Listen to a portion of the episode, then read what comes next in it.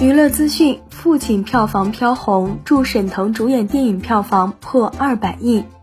新浪娱乐讯，据猫眼专业版实时见证，十月二日零时，《我和我的父辈》票房达三点零二亿，祝沈腾主演电影作品票房突破二百亿，成为中国电影市场首位二百亿主演票房艺人。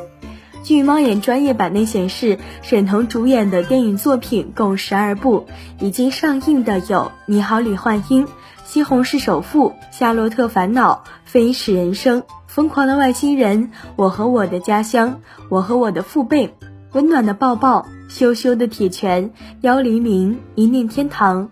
还未上映的是《超能一家人》，将于二零二二年大年初一上映。其中这几部沈腾主演的电影，你有看过吗？欢迎在评论区和我互动。本期内容就为大家分享到这儿，我们下期精彩继续。